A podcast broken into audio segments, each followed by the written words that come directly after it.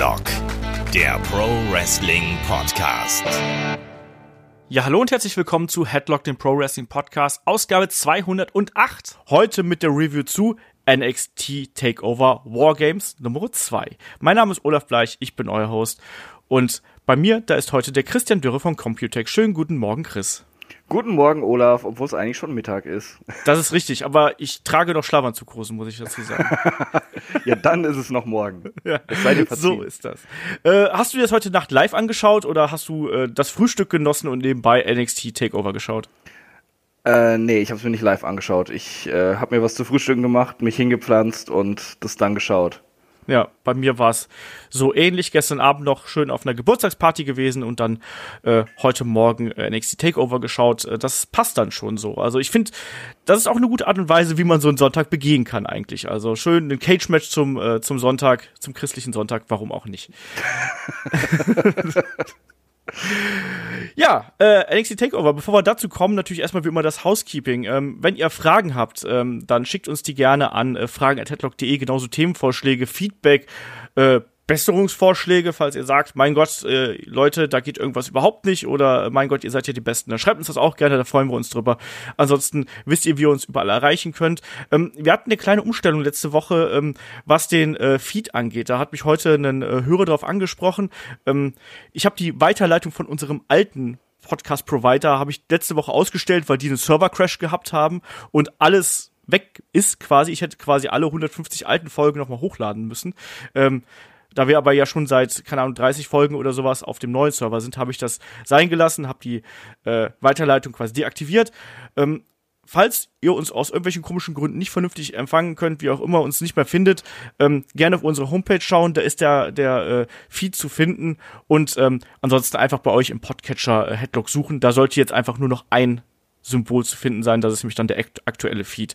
Ähm, Ansonsten, wo gibt's uns noch? Es gibt uns natürlich bei YouTube, da hört ihr das hier vielleicht auch, da könnt ihr dann die Kommentare zum Event, zu unserem Podcast, was auch immer, direkt runterschreiben. Äh, Twitter, Instagram, wie gesagt, auch da gerne äh, mit uns Kontakt aufnehmen. Und wenn euch das hier ganz, ganz, ganz, ganz besonders gut gefällt, dann wisst ihr, gibt's uns bei Patreon und bei Steady, da könnt ihr uns unterstützen. Also das sind unsere Premium-Portale. Ähm, die Unterstützung ist nicht äh, ja irgendwie nur so nebenbei, sondern ihr kriegt natürlich auch was dafür. Äh, ganz aktuell natürlich das Match of the Week mit äh, uns beiden Hübschen hier, Chris. Was haben wir da besprochen? Äh, da ging es um das Match von Road to Destruction, hieß es so? Es hieß so. Ja, äh, zwischen den Golden Lovers, Kenny Omega und Kota Ibushi gegen äh, Will Osprey und Tomohiro Ishii von Chaos. der Zungenbrecher äh, am frühen Morgen. Genau das, ja. Genau das Match besprechen wir da.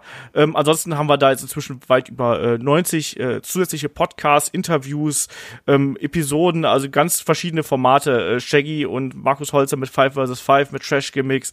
Wir haben jetzt demnächst, nehmen Shaggy und ich die Helden aus der zweiten Reihe auf. Äh, da geht's dann um Doink den Clown. Das ist auch mal ganz lustig. Bin ich mal gespannt, was da rauskommt.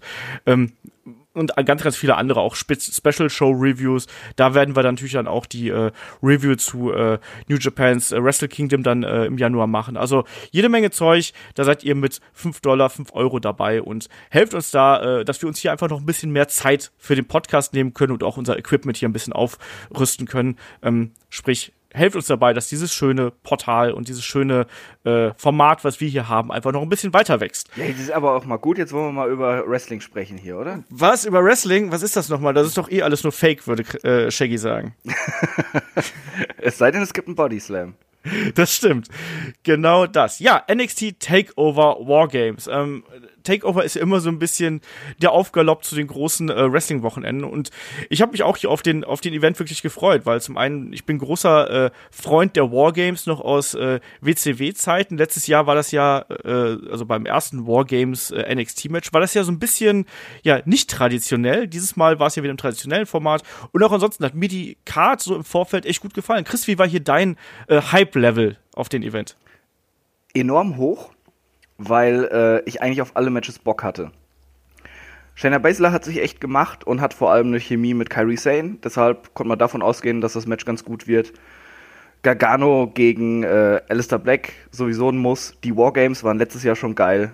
Und äh, bei den Kontrahenten, die da sich im Käfig gegenüberstanden, war auch von auszugehen, dass es cool wird. Jumper gegen, äh, gegen Velveteen Dream War auch richtig cool. Und im Gegensatz zu dir habe ich ja schon damit gerechnet, dass auch Cassius Ono und Matt Riddle aufeinandertreffen werden. Ja, witzig. Da hat nämlich auch der, der Ulrich und ich, wir haben da auch irgendwie im Vorfeld noch so diskutiert, ja, nehmen wir das noch in die Vorschau mit rein? Und ich so, nein, das müssen wir nicht mit reinnehmen, das ist doch verschoben worden. Und jetzt kam es dann doch. Naja. Wie das manchmal so ist, dann hat der Olaf äh, falsch gelegen. Das passiert ja auch äh, gelegentlich mal. Gar nicht mal so selten eigentlich, wenn ich ehrlich bin.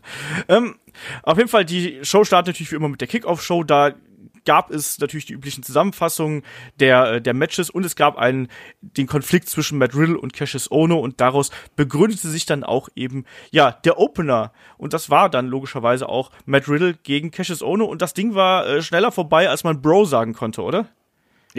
Äh, es war, es war dieses typische, Matt Riddle, äh, ja, in Anführungszeichen Squash-Match, äh, wo er einen einfach mal direkt mit dem Knie ausnockt und gewinnt. Also das hat man ja schon öfter gesehen, ob bei Progress, beim Super Strong Style letztes Jahr gegen Trent Seven in der ersten Runde, was sehr lustig war nach dieser langen Trent Seven Promo, äh, oder eben dieses Jahr beim Karat.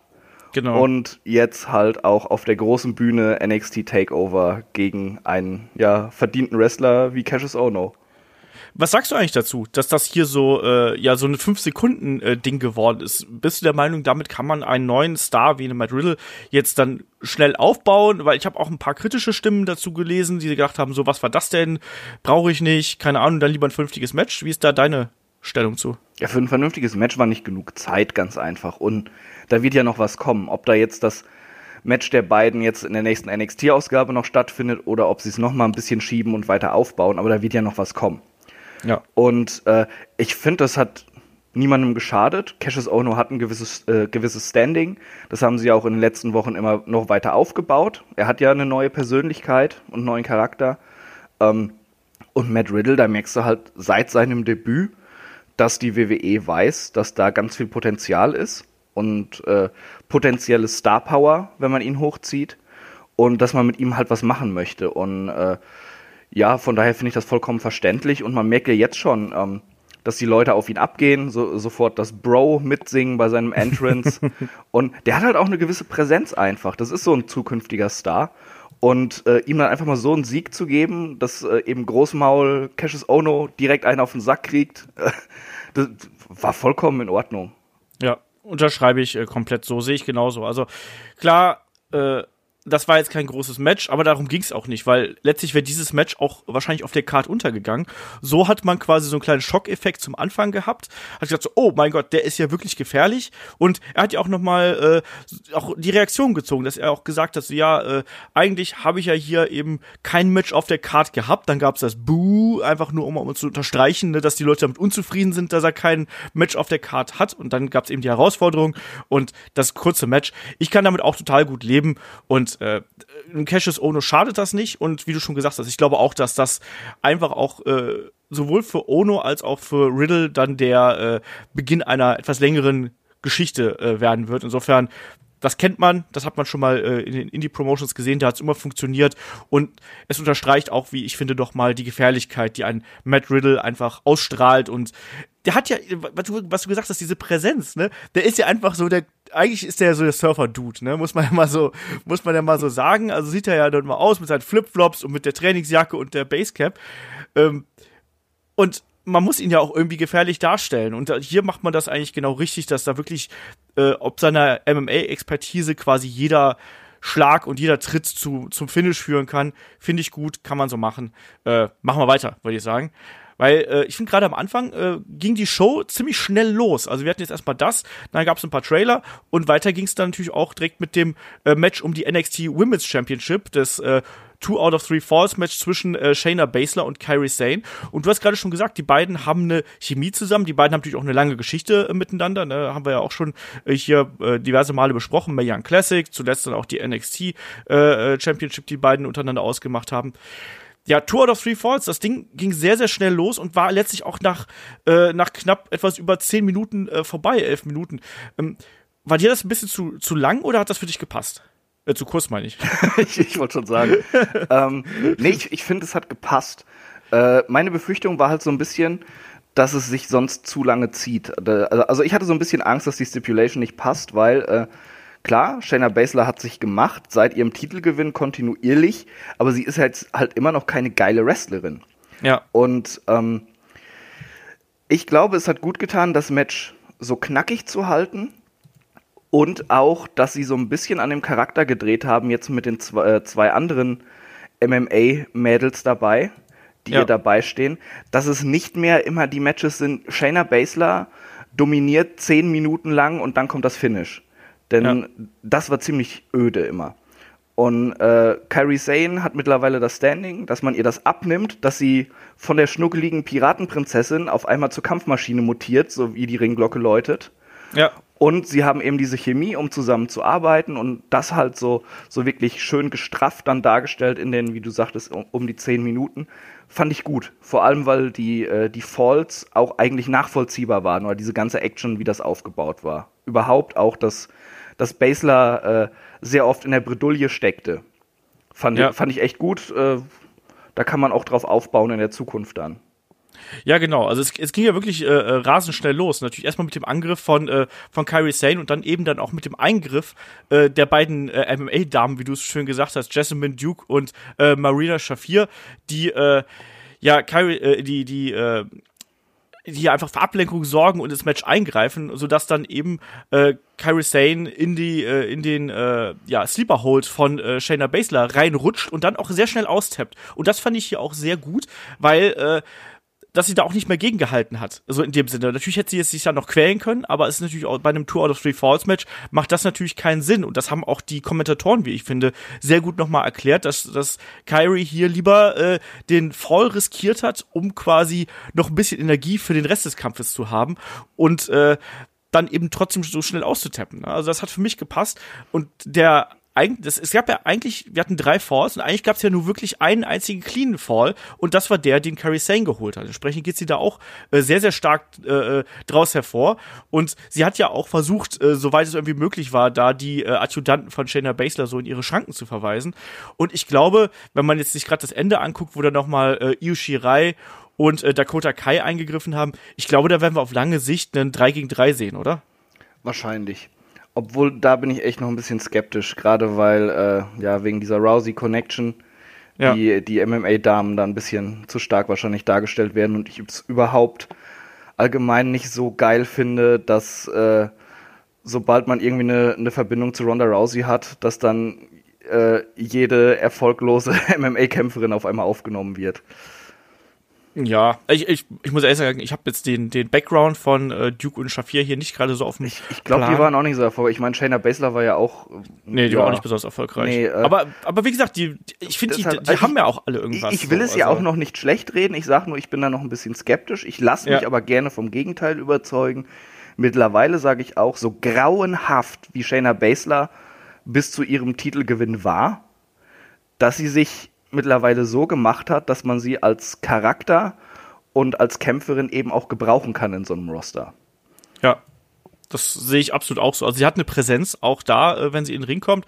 Was sie im Ring macht, ist jetzt sicherlich nicht äh, Five-Star würdig, aber äh, wie du schon gesagt hast, gerade mit Leuten wie einer Kyrie Sane, wo sich ja einfach auch die Geschichte quasi des äh, ja des kleinen Underdogs und dann eben dieser MMA-Maschine da so, die schreibt sich ja quasi von selber und das wurde hier eben auch nochmal erzählt, dann eben auch mit dem Twist, dass eine Kyrie Sane eben auch diese Aggression dann nochmal mit reinbringt dass das funktioniert. Also ich, ich kann da auch echt nichts nichts Negatives zu sagen. Klar war der Kampf irgendwie jetzt nicht besonders lang, aber ich glaube, das hat der Psychologie innerhalb dieses Matches überhaupt nicht geschadet. Ich glaube, ansonsten, wenn der jetzt 15 Minuten oder länger gegangen wäre, hätten wir wahrscheinlich gesagt so, hui, der hat immer ein paar Längen gehabt. Also ja, da, da, das meinte ich ja vorhin auch. Und also ich fand den unterhaltsam, gut, ja, also Ja. war jetzt nichts äh, hervorragendes oder so, war ein guter Kampf, gerade um in diesen Event reinzukommen. genau. Und da muss man sagen, der, der Moonsault von Io Shirai ist schon ein wunderschönes Ding. Äh, Das stimmt also, auf jeden wow, Fall. Ja. wie, wie sie in der Luft steht quasi mit dem Körper. Das ist schon ganz, ganz großes Kino. Und Ja. ich freue mich sowieso immer, wenn Dakota Kai irgendwie auftaucht. ja, ich mag die auch. Also Die- das muss ich auch sagen. Unfassbar niedlich. Ja, aber das auch da, ne? Ausstrahlung, Präsenz, irgendwie, die hat auch irgendwas. Äh, hat ja natürlich so ein bisschen so, so ein Bailey-Einschlag, oder? Aber so ein bisschen tougher dann trotzdem. Also ich weiß gar nicht, ich kann es ganz schwer beschreiben, was Dakota Ja. Kai ausmacht. Ja, äh, Stimmt.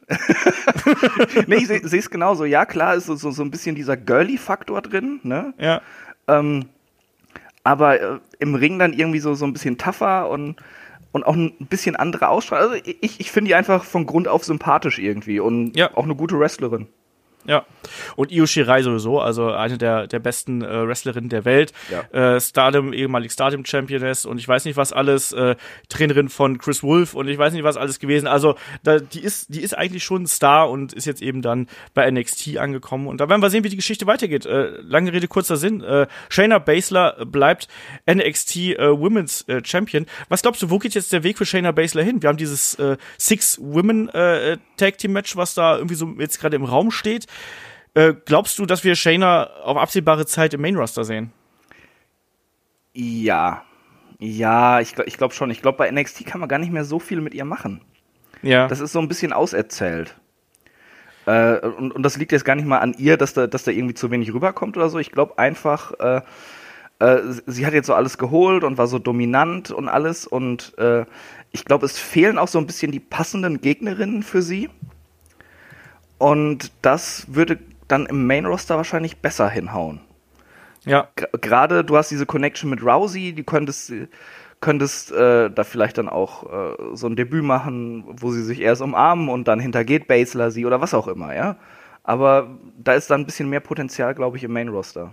Ich glaube auch, dass wir das auf absehbare Zeit sehen werden. Ich habe auch ja schon in der Preview gesagt, dass ich es auch eigentlich auch ganz spannend mal wieder fände, einen NXT Champion quasi im Main Roster auftauchen zu sehen, wie das damals ein äh, Kevin Owens gemacht hat. Also zu ihrem Charakter wird es auf jeden Fall passen.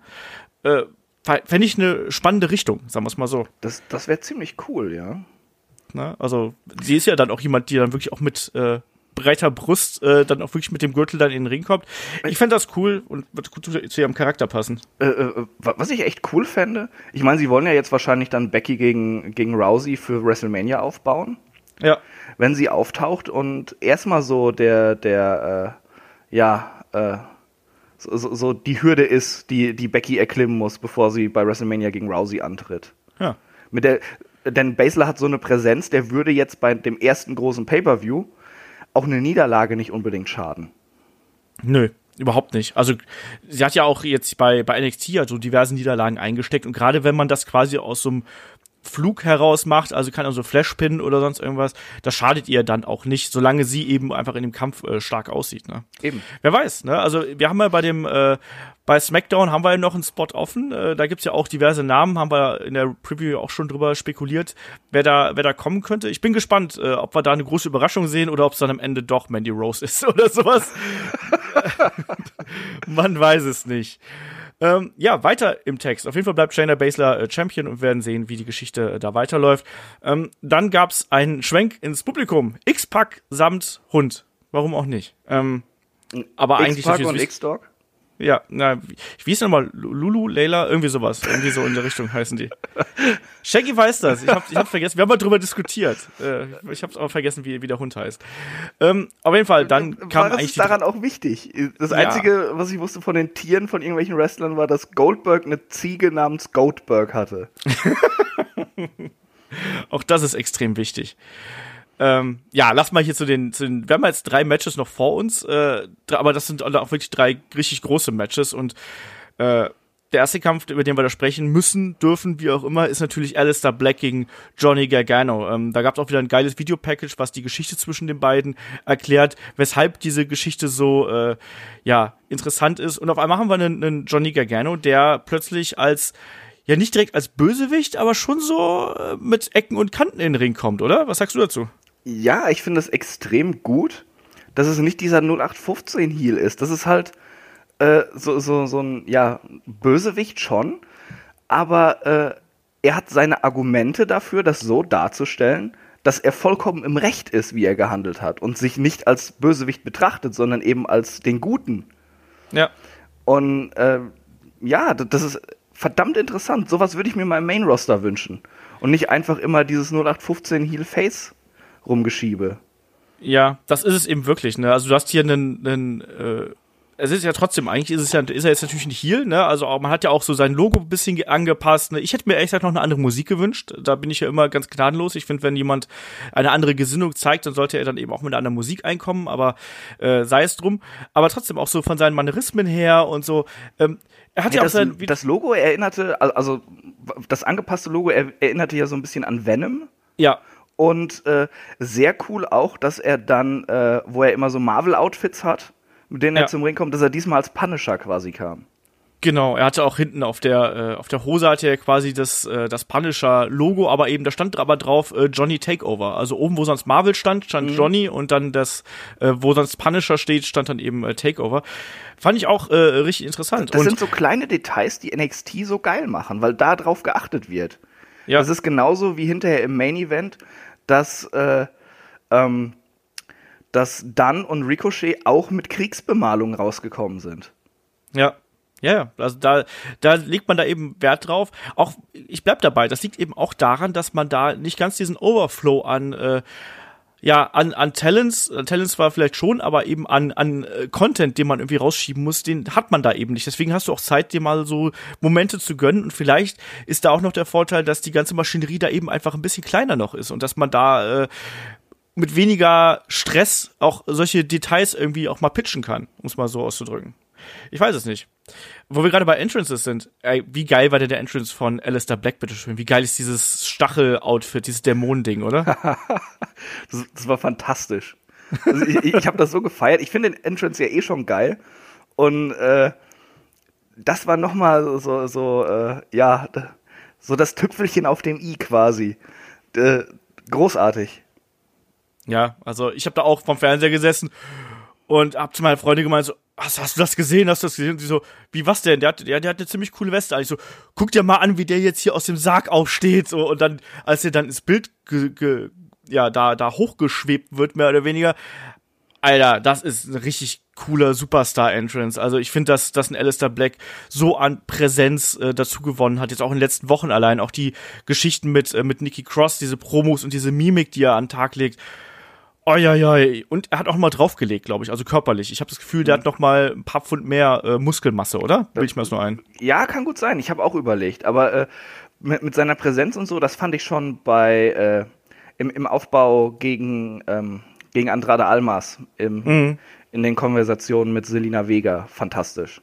Ja. Wie er sie halt hat, hat auflaufen lassen und sowas. Also der hat schon was und der hat was ganz Eigenes, was einfach funktioniert als Präsenz. Genauso ähm, wie es auch ein Cesaro hat, wenn du ihn machen ja. lässt. Aber äh, ja, das musst du dann halt äh, im Main-Roster erstmal diesem, in Anführungszeichen, Kreativteam verständlich machen. Ja, wobei man sagen muss, dass ich, also ich sehe da leider, was heißt leider, also so sehr ich Cesaro mag, sehe ich da Alistair Black eben noch ein ganzes Stück weiter als, als äh, Cesaro, gerade was so äh, Mimik, Micwork und natürliche Ausstrahlung angeht. Also na, will ich nicht sagen. Also ist komplett unterschiedlich, was sie haben, aber sie, sie haben beide so, so, so was, so was ganz Eigenes, was, was, äh, was auch dazu einlädt, dass es mit der Crowd connected. Das Und bei Cesaro wird es irgendwie nie richtig rausgekitzelt. Ja, das stimmt. Aber woran das liegt, ist natürlich dann auch immer, immer schwierig festzumachen. Also ich finde, dass er jetzt schon bei The Bar eben echt gut funktioniert. Es gab aber natürlich auch mal so Momente, wo er auch als Singles-Wrestler sowohl auf der einen Seite total gut funktioniert hat, aber auch mal total versagt hat. Ich erinnere nur diese äh, absolut geniale äh, Open-Mic-Promo, die er mal da gehabt hat, äh, mit den Seilen und so. Schwierig. ähm, äh, ja, ist doch so. Und, und Alistair Black ist da, glaube ich, auf, aufgrund dieses etwas kontrollierteren Temperaments, was er hat, ähm, und dieses kontrollierteren Gimmicks, passt das, glaub, passt da, glaube ich, mehr zusammen. Und der, wie du gesagt hast, der hat was ganz, ganz Eigenes.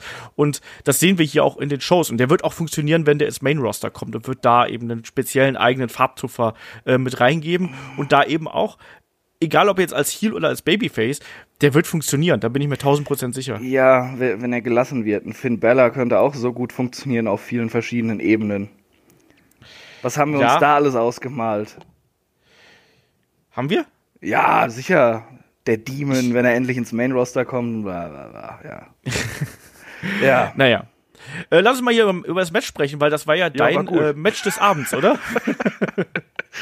Äh, ja, war tatsächlich mein, mein Kampf des Abends. Also alle Matches richtig gut. Aber das hat für mich so rausgestochen. Das war einfach von vorne bis Ende gegenseitig schön in die Fresse.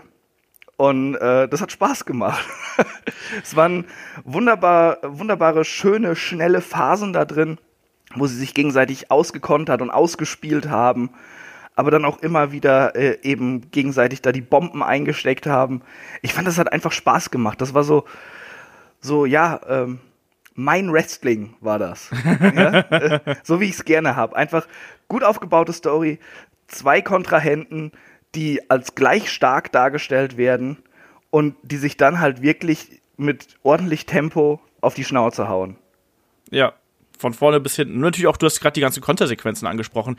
Die fand ich auch äh, extrem unterhaltsam einfach. Also klar war da sehr vieles sehr durchchoreografiert. Das finde ich, äh, haben die, die äh, drei Matches, die wir jetzt äh, dann in der Folge sehen, oder zwei, die jetzt danach noch kommen, äh, haben das alle gemeinsam. Ich finde, da sieht man, dass die Wrestler sich vorab wirklich Zeit genommen haben, um da die Aktion zu koordinieren. Aber das hat mich jetzt ehrlich gesagt nicht gestört, weil, wie du gesagt hast, hier wurde eine Geschichte erzählt. Äh, auch ein, ein Gargano, der sich ja teils auf das, äh, auf das Spielfeld von äh, Alistair Black begeben hat und ihn da auch immer wieder ausgekontert hat. Natürlich nicht mit der Kick-Perspektion, äh, Perfektion, die Kick-Perfektion eines äh, Alistair Black, aber trotzdem da eben mitmischen konnte. Ähm, das Einzige, was mir bei Gargano derzeit fehlt, und das war auch das, was mich am Ende äh, so ein bisschen gestört hat, mir fehlt bei Gargano ein vernünftiger Finishing-Move. Wo man sagt, so, wenn der kommt, klar hat er diesen, diese DDT-Varianten, die er immer wieder zeigt, die er auch hier gezeigt hat, die auch äh, super spektakulär aussehen, aber es fehlt dieser eine Moment, wo du sagst, so, wenn er diese Aktion zeigt, ist der Kampf vorbei. Die hat Gargano nicht, oder? Ja, wo du es so sagst. Also er hat seinen äh, Submission Move, wie, wie heißt er? Gargano Special? Oder bin ich jetzt Ja. komplett falsch? Ja. Ähm, ja, aber hm, ja, stimmt. Da habe ich mir noch gar, also ist mir noch gar nicht so bewusst geworden. Aber jetzt, wo du es gerade sagst, ja, da- das, das Ja. stimmt schon. ähm, aber äh, äh, zu diesen äh, choreografierten Sequenzen, die du angesprochen hast, klar, äh, ich dachte dann auch so, wow, da, das haben sie aber gut geübt. Aber wenn man sich mal so überlegt, nach diesem Tempo, was die sich schon alles da an den Kopf geworfen haben, dann halt irgendwie so nach zwölf Minuten noch zu behalten, oh, jetzt kommt der Fußfeger, genau jetzt muss ich springen und sowas. Das stimmt, ja, Das ist halt vollkommen krank. Ja. Nein, das war in der Synchronität und auch in der, in der Sauberkeit, was die beiden da gezeigt haben. Auch teilweise, äh, da gab es auch eine Aktion, wo dann, wo dann auch äh, Gargano quasi, ich glaube, mit dem Spear durch die Seile tauchen wollte oder sonst irgendwas und, und Alistair trifft ihn dann mit dem Knie und solche Geschichten. Mhm. Wo ich mir denke, so, mein Gott, wie, wie präzise muss das sein, dass du dem nicht mal versehentlich irgendwie das Gesicht brichst oder sonst irgendwas. Lass das ne? mal Nia Jax machen. und sowas, ne? Also da war's, das war wirklich ähm, ganz, ganz hohe, äh, schnelle, moderne Wrestling-Kunst, was die beiden hier gezeigt haben. Und eine absolut unterhaltsame äh, Angelegenheit. Mir hat der Kampf auch sehr gut gefallen. Wie gesagt, das Einzige, was mir so am Ende zum Glücklichsein gefehlt hat, war eben dieser äh, ganz klare Finishing-Move. Wie gesagt, also es gab natürlich dann diesen, diesen einen Augenblick, den ich sehr, sehr, sehr schön fand. Und das war dieser äh, Moment, wo ähm, Alistair Black auf dem Boden saß erst und ähm, Johnny Gargano ein, ein, ein Kick zeigen wollte.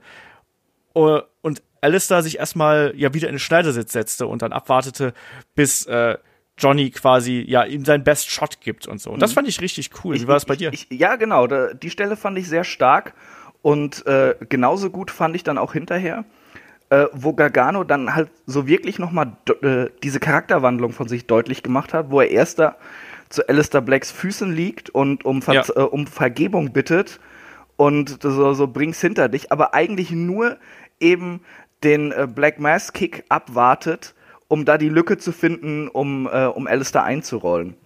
ja. Das, das waren das waren wirklich gute Momente und so dieses Storytelling im Match und dieser Matchfluss und, und wie hart die sich's gegeben haben. Also äh, ja, ich weiß, objektiv ist das jetzt äh, nicht das beste Match aller Zeiten. Also, da ist es sehr gut einfach, aber so, so meine persönliche Meinung, das ist eines der besten Matches, die ich dieses Jahr gesehen habe. So Promotion übergreifend. Also das hat mir einfach Spaß gemacht, das Ding. Das ist ja auch äh, vollkommen jedem selbst überlassen, wie er sich von den Matches unterhalten fühlt. Es ist übrigens der äh, Gargano Escape, nicht der Gargano, Gargano, Gargano Escape, Special. genau. Ja. Äh, Wie komme ich auf was- Special? Ich weiß es nicht. Keine Ahnung. Weil der, weil der Johnny so special ist, vielleicht. Ähm, man, man weiß ist es nicht. Ist nicht eher Eugene gewesen, der so special Ja, der, der ist auch extrem special gewesen.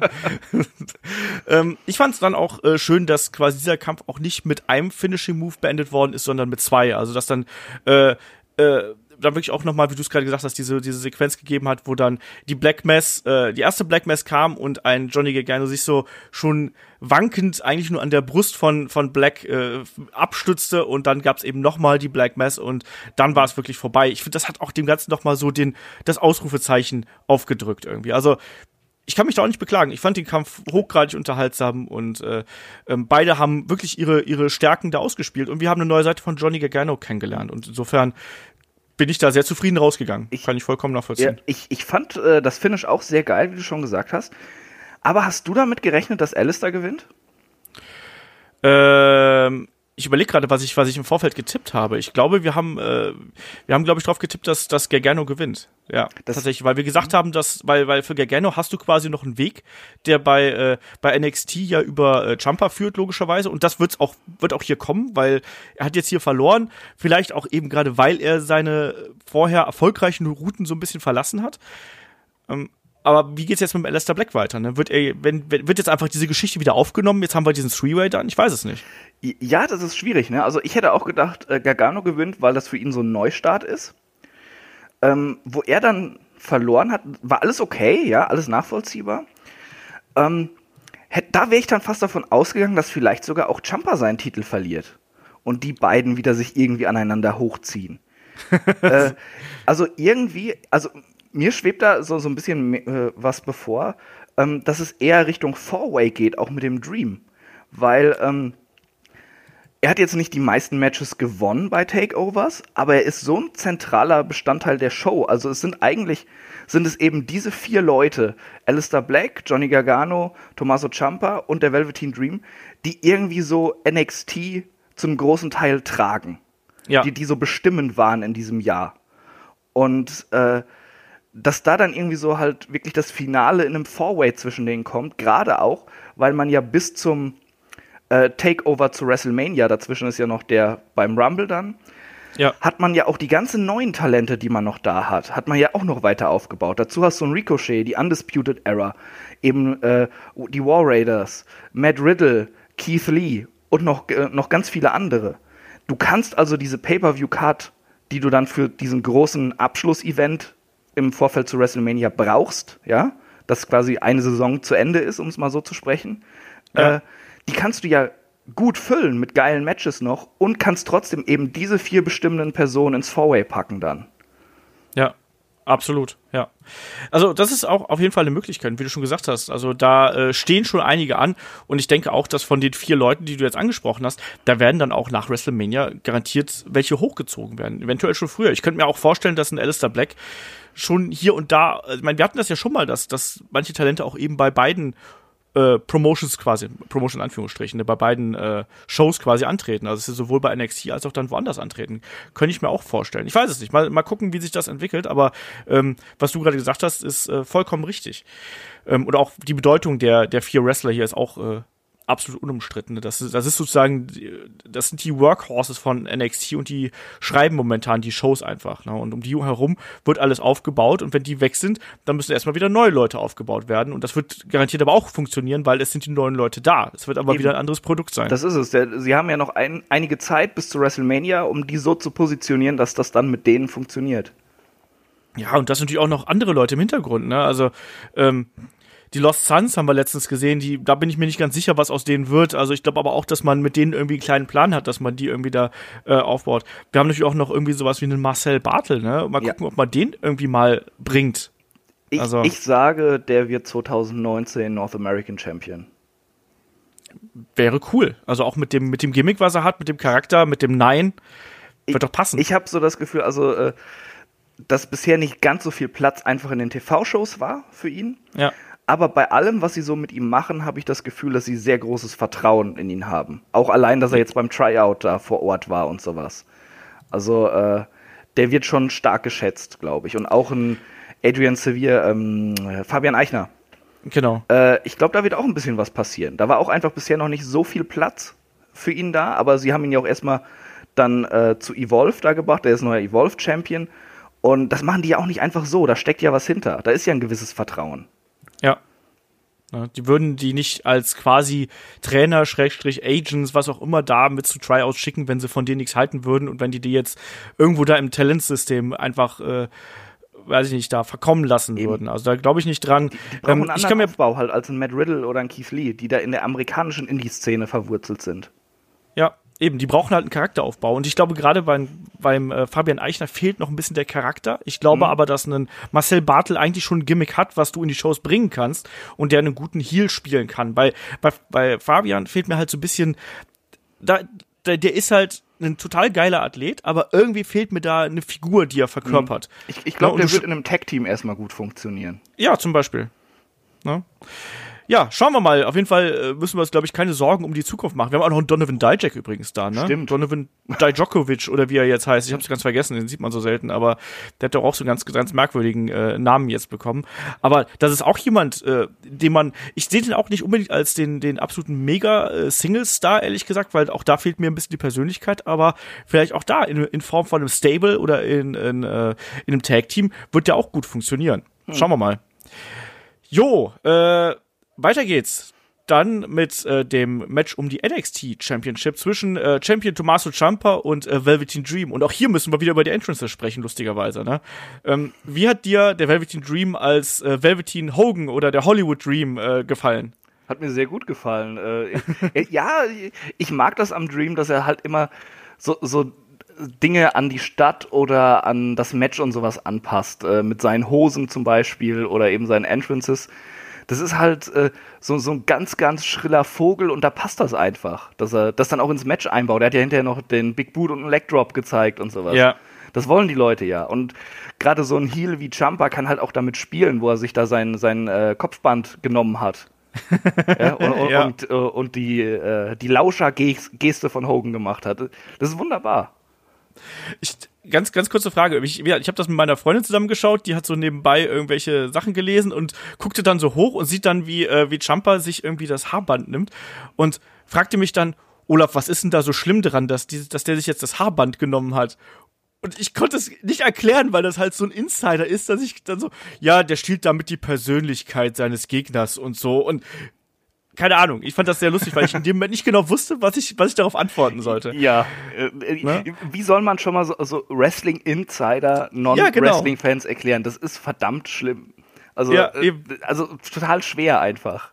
Ja, genau, genau so war es auch. Ich habe da davon komplett auf dem Schlauch gestanden. So, äh, ich weiß gerade auch nicht genau, was ich dazu sagen soll. Naja, ähm, ich finde diese Anspielung auch mal total cool, weil das spricht uns natürlich als die Wrestling-Nerds total an und total aus der Seele einfach. Und das ist so, da bildet man sich doch ein, hey, wir, wir wissen mehr als vielleicht hier der andere, der das vielleicht einfach nur so cool findet oder so. Und das macht dann einfach Spaß. Genauso fand ich übrigens aber auch Tommaso Ciampa jetzt mit seiner, ähm, ja, mit dieser, dieser Sucht nach dem Gold, also wo er dann wirklich krampfhaft diesen, diesen Belt an sich drückt. Behalt, ähm, das ist nicht einfach der Belt, das ist Goldie, ja? Ja. ich hoffe, Goldust hört das nicht. Ähm, aber ich fand das eben, ich finde das richtig geil und der, der verkörpert diese Figur so gut und auch so Kleinigkeiten. Es gab ja dann auch diese Sequenz, wo dann was wir gerade angesprochen haben, wo dann, wo er dann das Haarband äh, von vom Dream geklaut hat und Velveteen Dream geht dann eben nach draußen und nimmt sich das, was Champa am wichtigsten ist und das ist dann in dem Moment der Gürtel und will den küssen und sofort äh, hechtet Champa raus und dann auch dieser dieser Augenblick, als dann Champa sich wirklich noch eine Sekunde nimmt ähm, und den auf den Boden gefallenen Gürtel nochmal aufs Kommentatorenpult ja. legt so geil. Also das, das sind halt Details. G genau das, das liebe ich. Genau das. Da, da dachte ich auch so, das ist gerade so ein guter Moment wieder, wie, wie die es schaffen, die Charaktere da rauszubringen während so einem Match. Das, einfach schön. Das war halt, das ist tatsächlich ein Event in vielerlei Hinsicht gewesen, auch wenn da eben so Insider wie das mit dem, mit dem Band da nicht verstanden werden. Den kannst du mit jemandem gucken, der einfach mal sagt, oh ja, dann zeig mir doch mal Wrestling. Ja. Weil die sämtliche Figuren, die da mitspielen, äh, bringen ihren Charakter so stark zur Geltung, dass du das sofort erfassen kannst und von diesem Kampf dann gepackt werden kannst. Ja, genau ist das. Also du schaust dir einfach an und du weißt sofort, dass sie irgendwas verkörpern. Und äh, das ist ja auch das Wichtige äh, beim, beim Wrestling eigentlich, dass du jemanden siehst und selbst wenn du die vorher noch nie, nie irgendwie vor Augen bekommen hast, dass du sofort verstehst, was der sein will. Ne? Also hier Velveteen Dream ist der, der exzentrische Paradiesvogel, Tommaso Ciampa der manische, äh, Verrückte so ein bisschen, ne? Alistair Black ist der Satanist, keine Ahnung. und Johnny Gargano der miese Verräter so in der Richtung. Ne? Gibt's alles. Aber jetzt mal zurück hier zum Match, weil mir hat der Kampf ja auch extrem gut gefallen. Eben, weil man da auch so eine schöne, ähm, man hat so, so, so, so eine schöne Kurve gehabt, wie der sich langsam entwickelt hat. Und am Anfang hast du ja wirklich dieses Character Work gehabt und gegen Ende wurde es ja dann wirklich immer heißer und heißer und heißer und auch immer härter natürlich von den Aktionen her. Und ich sag's nochmal, also ein Velveteen Dream dafür, dass er noch so jung ist und dass der eigentlich gar nicht so viel Erfahrung hat. Alter, der bringt so gute Anlagen mit und, und so gute Fähigkeiten und einfach so ein natürliches Talent, Charisma und ich weiß nicht was. Also, das ist unfassbar, oder? Ja, auf jeden Fall. Also, äh, ähm, was er hat, was nicht so viele Wrestler haben, selbst einige Topstars nicht, ist, er weiß, wie er seine Bewegungen verkaufen kann. Das, das siehst du zum Beispiel ja. bei einem AJ Styles immer ganz gut, dass selbst ein, äh, keine Ahnung, normaler Back-Suplex, den setzt er auf seine Art an und der ist unverwechselbar, diese Art ist mit AJ Styles verbunden. Ja. Und der Dream hat das auch bei vielen Sachen. Also allein seine Schläge. Er ver ja. vermischt das sehr gut mit seinen, ja, ähm, sehr androgynen Bewegungen, so sag, sag, ich mal. Du weißt wahrscheinlich, was ich meine. Ich weiß, da, dass er die Arme dann so, so unfassbar weit nach hinten äh, äh, ähm, tut und dass er, dass er so weit damit ausholt, aber der Schlag wirkt trotzdem nicht lasch oder so. Da, da ist trotzdem ja. äh, eben ein bisschen, äh, bisschen Feuer hinter. Das, ähm, das kann er einfach gut verkaufen. Ich, ich glaube, die, dieses, dieses Rollenspiel eben mit dem Charakter, den er da verkörpert, das hat er unglaublich gut drauf. Und ja. das war auch so das, was mir am meisten an diesem Match gefallen hat. Ich fand's, äh, ja, die Kurve, die du sagst, fand ich auch sehr schön. Gerade auch, wie dann immer weiter die Dominanz von einem Tommaso Ciampa gebrochen wurde, der halt mit, ja, purer Skrupellosigkeit vorgeht. ähm, ja. Wrestlerisch fand ich das aber jetzt äh, nicht irgendwie herausragend aus. Das fand ich einfach auf einem guten Level. Ausgemacht hat für mich den Kampf einfach äh, eben das Character Work, was da zum Vorschein kam. Und da war es halt eben so das komplette, ja, jetzt nicht das komplette Gegenteil, das hatten wir im, im Kampf davor, hatten wir auch Character Work, aber es war halt einfach ein komplett anderer Kampf so. Äh, ja. Der Fokus lag ein bisschen anders und das fand ich sehr schön. Also äh, mir persönlich jetzt hat äh, Alistair Black gegen Gargano besser gefallen, weil es einfach so das Wrestling ist, was ich liebe.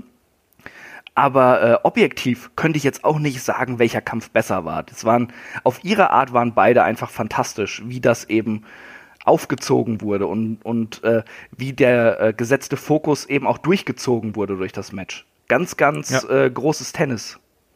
Ja, es bei mir ganz, ganz, ganz genauso. Also, äh, wir haben im Vorfeld drüber gesprochen und da hast du eben gesagt, dass für dich war der, der Kampf des Abends war Alistair Black gegen äh, Johnny Gargano und ich habe gemeint, äh, eigentlich für mich ist es dieser Kampf hier gewesen, weil ich bin dann eben jemand, ich mag diese Anspielungen und ich mag die Geschichten. Ähm, ich mag auch diese geil choreografierten Aktionsfolgen, aber mir ist dann manchmal auch das Character Work tatsächlich noch ein bisschen wichtiger. Und das wurde dann hier eben gezeigt, auch diese, diese Rückbezüge, auch am Ende dann, als, als dann ein Dream ja nicht nur die äh, Manierismen als Hulk Hogan nachgemacht hat, da gab es auch noch den, äh, den Figure 4 Leglock, als mal am Ringpfosten Bret Hart war ist natürlich da bekannt für. Dann gab es den äh, Figure 4 im Ring. Das ist natürlich dann Ric Flair. Anschließend gab es noch diese Geschichte mit dem äh, mit dem Schuh, ne, weil natürlich dann auch äh, Tommaso Ciampa ja das das verletzte Knie gehabt hat. Ähm, äh, das das hat mich natürlich dann an Eddie Guerrero erinnert. Mhm. Äh, das dann auch. Hast du übrigens gesehen, wo der Schuh gelandet ist? Nee, das habe ich nicht gesehen der, ich habe irgendwann, ich glaube, irgendjemand in der fünften Reihe hat sich selber einen Schuh gefreut. Also ich, ich habe im Hintergrund kannst du dann sehen, wie er so, yeah! Und ich weiß nicht, ob das beabsichtigt war, aber anscheinend hat jemand ein teures Souvenir mitgenommen. Ich habe auch am Anfang gedacht, bei Riddle, als er wieder seine Flipflops weggeschossen hat, hoffentlich hat er diesmal einen Zusatzpaar dabei. Ja. Äh, aber wo du das gerade sagtest mit den Aktionen, wo er eben äh, was von Hogan, Hart und Flair gezeigt hat, da mu muss man auch noch mal ausdrücklich den Kommentar loben wie die ja. das rüberbringen. Das ist nicht einfach so, so wie es ein Michael Cole machen würde, der dann äh, irgendwie erstmal eine Stunde über äh, Vintage Bret Hart redet oder so. Äh, Ranallo und Nigel McGuinness sind halt echt ein gutes Team. Die kriegen ja. sowohl die Action im Ring äh, als auch eben die Stories, die da im Ring oder außer, außenrum erzählt werden, das kriegen die alles so gut unter einen Hut. Das passt einfach, wie die das machen. Und äh, dazu finde ich die Stimme von äh, Nigel McGuinness auch noch unfassbar angenehm. Das stimmt. Das ist eine andere, auch eine andere, ganz anderer Farbton, als es äh, Mauro Ronaldo beispielsweise hat oder so. Das, das stimmt auf jeden Fall. Ich finde auch, dass das hat man da super verkauft und gegen Ende also man hatte mich hier wirklich so weit, dass ich am Ende an einen Titelwechsel von, äh, also geglaubt habe in Richtung äh, Velveteen Dream. Wirklich, als es dann die Aktion dann auch nach draußen gegeben hat, als dann auch der Dream nochmal das Tempo angezogen hat. Du gemerkt hast, du jetzt, jetzt will er's, jetzt will er's wirklich hier zeigen. Und da gab's da den, den, den Purple Rainmaker und äh, Jumper kickt nochmal aus und äh, flüchtet sich dann auch wirklich in so einer ganz merkwürdigen Bewegung in die Seile. Also auch wie er da sich dann quasi in die Seile hat hängen lassen, habe ich so in der Form noch nie gesehen. Und da sage ich mal, äh, dieser Dive, also dass er dann ein, ein äh, Purple Rainmaker dann quasi aufs Apron zeigen wollte und dann einfach mal daneben fliegt. Ja, kann man auch mal machen, oder? Also, da, aber es war in dem Moment dann absolut glaubwürdig natürlich, dass er danach fertig ist, ne? Also, wenn du da vom Top Rope einfach mal auf dem, auf dem Boden landest, und wir hatten ja auch vorher noch die Geschichten, dass dann das, äh, das Pattern da draußen entfernt worden ist von Jumper, wie wir es schon mal gesehen haben. Wir haben auch gesehen, wie ein Jumper sich mit äh, Maronello ange, angelegt hat und sowas. Aber hier gerade diese Finishing Stretch, ich fand das richtig cool, weil du hast auch gemerkt, das Publikum war dabei, das Publikum hat an, an den Dream geglaubt in dem Augenblick und am Ende war es dann aber eben doch ein Jumper, der dann äh, ja mit dem mit dem mit dem äh, DDT dann auch wieder clever auf das auf das äh, ja diese Stahlverbindung, die jetzt zwischen den beiden Ringen ist, da dann gewonnen hat und, und total glaubwürdig. Ich fand das geil. Ja, war, war auch ein, ein, super Match auf jeden Fall. Und äh, ja, ich habe auch dann irgendwann geglaubt, der Dream macht es. Eben auch, weil Gargano schon verloren hatte. Ja. Hatte ich ja vorhin schon gesagt. Und äh, deshalb meine Voraussage ist jetzt, ja. es kommt zu diesem Fatal Four Way bei äh, Takeover Brooklyn dann wahrscheinlich wieder, ne? Vor WrestleMania. Ja. Und äh, das äh, ist dann halt so äh, der Moment, in dem der Dream den Titel gewinnt. Und die drei anderen aus dem Match gehen hoch.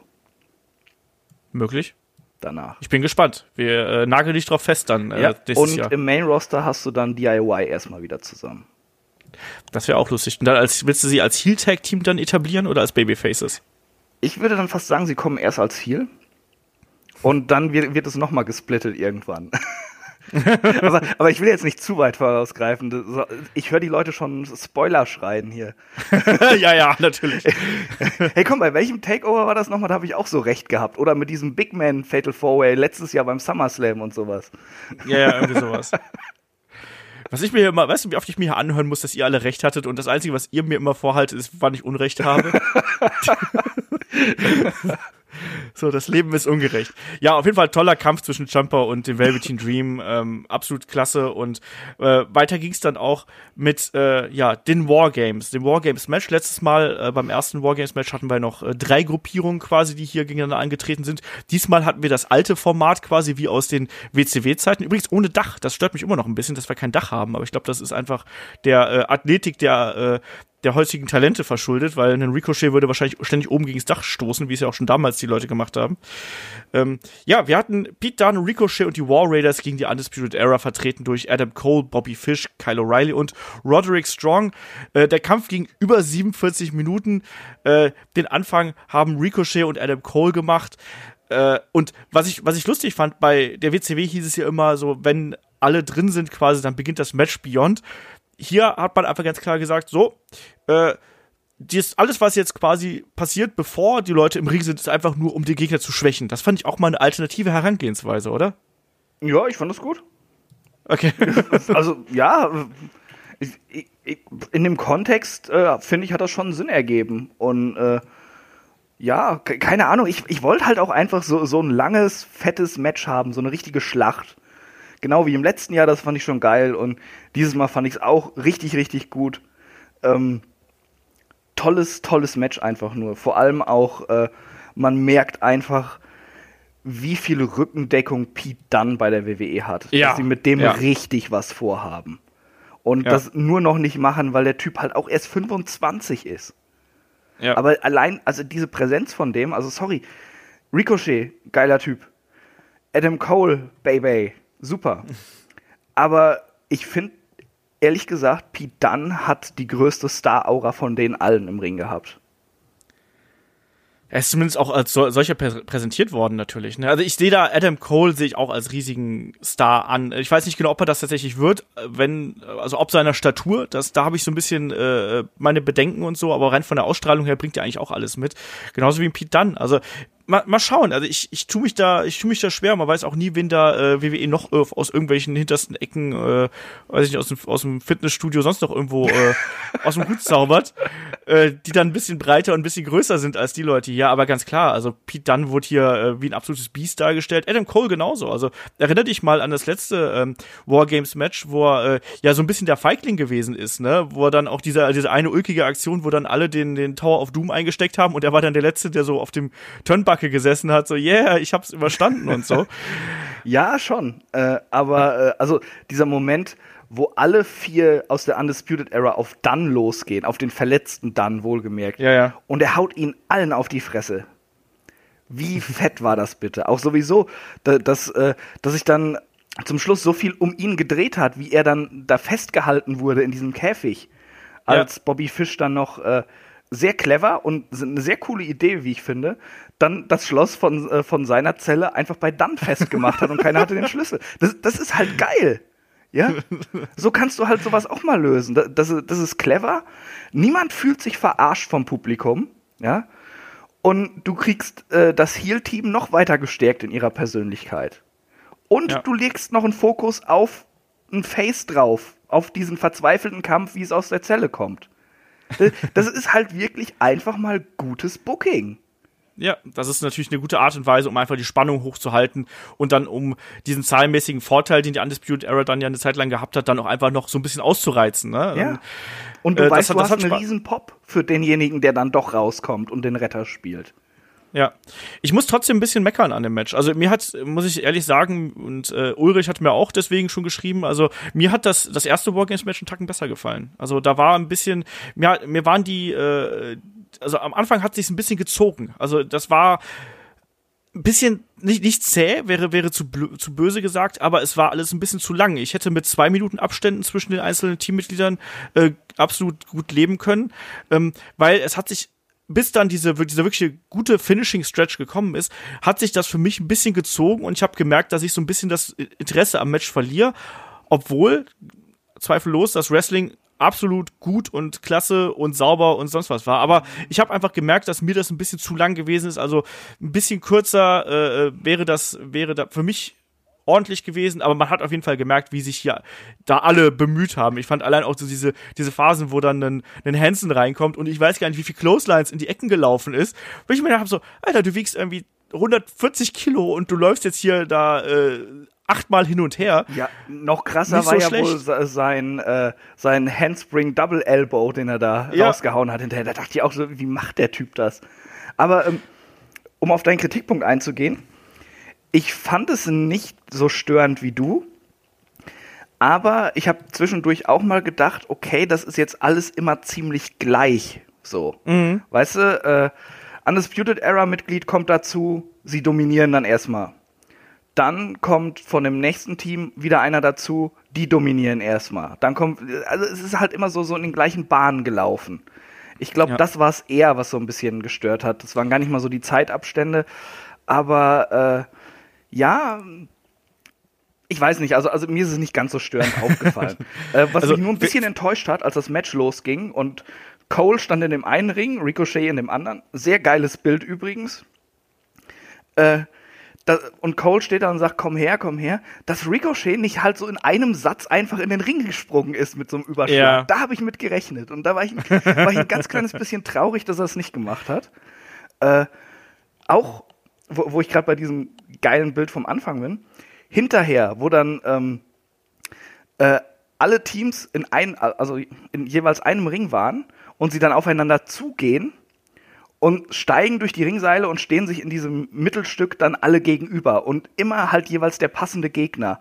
Eben dann mhm. bei, bei Pete Dunn, der, äh, der Verräter ähm, Roderick Strong, bei Ricochet eben der Rivale um North American Championship mit, mit äh, Adam Cole und dann eben so Bobby Fish, Kyle O'Reilly, das eigentliche Tag-Team gegen die War Raiders als Tag-Team, ich fand, das sah super aus, auch äh, wie die Kamera das eingefangen hat. Äh, da muss man einfach mal ein ganz großes Kompliment auch an, äh, ja, an die Production Crew machen und wie die Wrestler das halt auch äh, ja, dargestellt haben. Das, äh, das hatte so ein richtiges Big-Time-Feeling und das war gerade, das war irgendwie so, so dieser Gipfel der Schlacht dann, wie sie dann nochmal sich gegenüberstehen und angreifen wollen, fand ich super.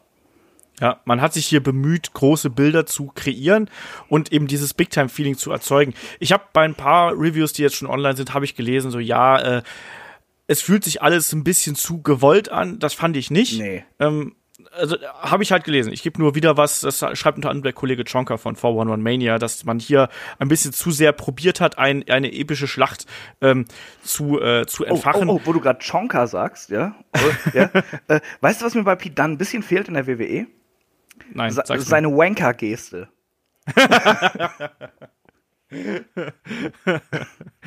ja, wunderschön. ähm, aber mir, mir, hat der, mir hat der Kampf dann eben auch Spaß gemacht. Gerade so diese, diese letzten, letzte Phase, wo du gerade nochmal angesprochen hast, hier die Sprünge, ähm, die du vermisst hast. Ich fand aber dann auch zum Beispiel die Aktion geil, die dann wirklich dann auch von einem Ring in den nächsten gegangen sind. Also da ist ja. jetzt ein Hansen, der dann von, von einem Ring quasi über das andere Seil durch den Tisch gesprungen ist. Ähm, dann auch dieser Backdrop gegen den Roderick Strong und ich weiß nicht was. Also das war cool, auch dass die, dass die, äh, ja, wie sagt man hier, dass das Mobiliar, was eingesetzt worden ist, dass das irgendwie alles gebrandet gewesen ist, hat mir auch super mhm. gut gefallen. Äh, also ich kann da das Einzige, was mich ein bisschen gestört hat, war einfach, dass es am Anfang ein bisschen gezogen hat. Das hast du ja gerade schon so ein bisschen noch ausgeführt. Ich glaube, das ist aber eben auch dieser Matchart verschuldet. Das hat man auch bei vielen Wargames-Matches, äh, auch in der Vergangenheit, hat man genau dieses Problem gehabt. Und ich habe ja gesagt, es muss immer das Heel-Tag-Team muss oder das Heel-Team muss immer die äh, den Vorteil haben und muss immer als erstes äh, quasi Nachschub reinliefern können, damit dieses Muster funktioniert. Weil ansonsten, ja, stellen wir vor, es wäre andersrum. Dann verprügeln ständig die Faces, die, die bösen Heels. Das wäre ja. auch ein bisschen merkwürdig. Ja, ja, das stimmt schon. Das ist ein bisschen der Matchart verschuldet. Aber wo du gerade so, so ein paar Aktionen angesprochen hast, die sehr spektakulär und sehr cool waren. Meine Aktion des Kampfes war ganz klar, wo äh, Pete Dunn, ich, ich weiß gar nicht, ich glaube, was Bobby Fish, ich bin mir jetzt nicht sicher, wo er ihn mit dem Kopf voran gegen die äh, Käfigwand schleudert und der zurückgeschleudert wird und er das Momentum nutzt, direkt ansatzlos, um dem German Suplex zu verpassen. Ja. Das sah ja. so unfassbar gut aus. Ja, also da waren viele krasse Sachen, weil wir dürfen natürlich auch den, den Dive von, äh, von Ricochet nicht unter Tisch fallen lassen, ne? Den Double Moonsault vom, vom Käfig. Also das war ja auch nicht so verkehrt, oder? War, war schon nett, ja. da, da äh, war ich dann auch zufriedengestellt, nachdem er da am Anfang nicht drüber gesprungen ist. Ja. Hat wieder alles gut gemacht. ja, ja, und am Ende dann auch nochmal den 630 hinterhergelegt. Äh, das, das Ding ist, ich, ich habe so ein ähnliches Problem wie du übrigens. Also ich finde Ricochet eben auch äh, von den Aktionen her mega geil. Aber mir fehlt da der Charakter. Ich finde den sehr, sehr eindimensional und ich schaue mir den gerne an. Ähm, aber mir fehlt dann noch so ein bisschen die Tiefe und mhm. auch wirklich der, der Grund, weshalb ich mit ihm mitfiebern sollte, außer, ja, der ist halt cool, so. Ja, ja, das ist es. Also ich freue mich auf seine Matches und so, aber äh, das ist jetzt nicht wie bei einem Alistair Black gegen einen Gargano oder sowas, wo ja. ich dann halt so voll drin bin in der, in der Zone, ja? Ja. Äh, das, das, das stimmt schon.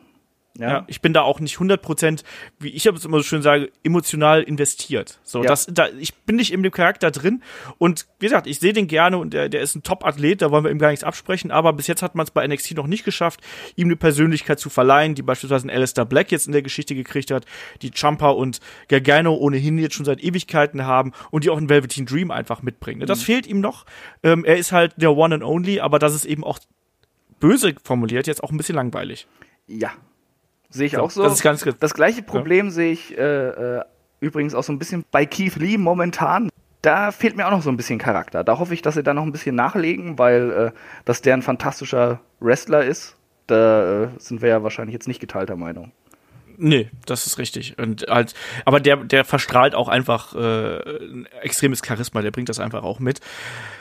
Ja, wie dem auch sei, mal gucken, wie man den einsetzt, äh, mal gucken, wo der, wo der Weg für Ricochet äh, hinführt. Aber hier den Kampf haben auf jeden Fall erstmal die guten Jungs gewonnen, ne? die War Raiders, Pete Dunn und äh, Ricochet. Ich fand das Finish auch ähm, echt gut. Ja, das hat für mich auch absolut funktioniert, ne? Kann ich nichts, kann ich nichts gegen sagen. ist aber selten.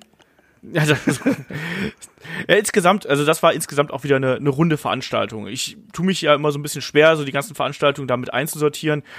Ähm, also ganz subjektiv würde ich sagen, es war jetzt nicht das beste Takeover, was wir je gesehen haben, aber es war auf jeden Fall ein sehr gutes und unterhaltsames Takeover. Also ich mhm. weiß gar nicht, würdest du da irgendwie äh, eine, eine Rangfolge festmachen wollen? Oh Gott, das ist so schwer, weil es schon so viele geile Takeovers gab. Ich glaube, äh, äh, mein persönlich liebstes ist, glaube ich, äh, Takeover New Orleans von diesem Jahr.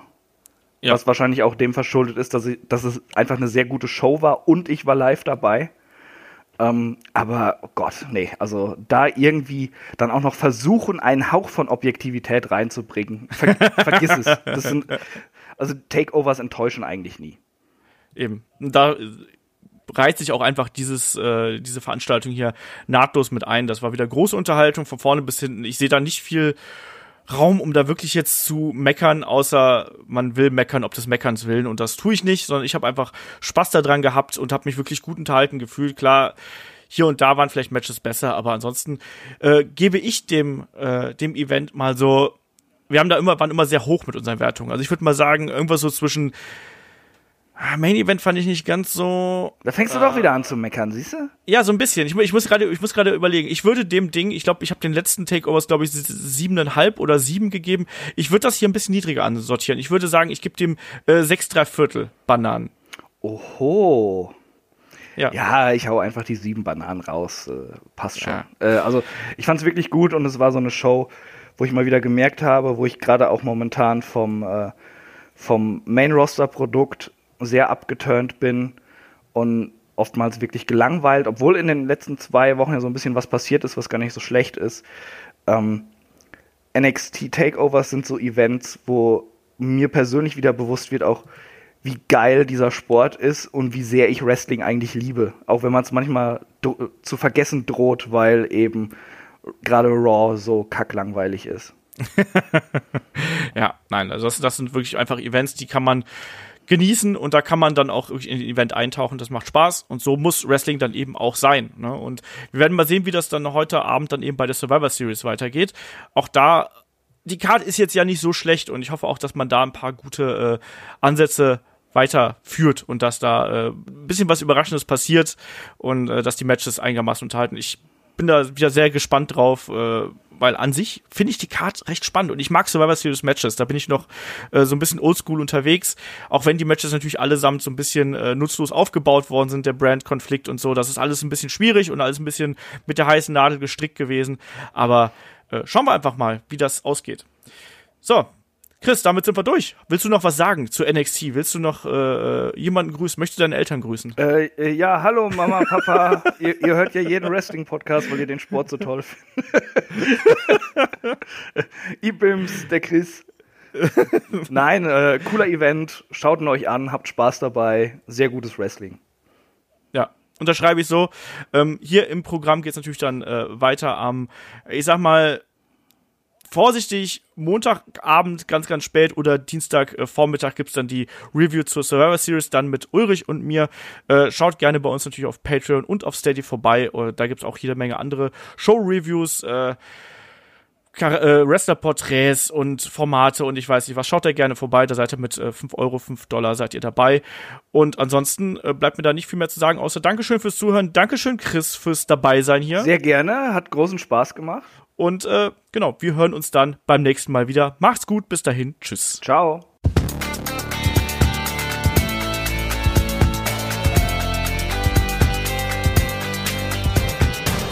Headlock, der Pro Wrestling Podcast.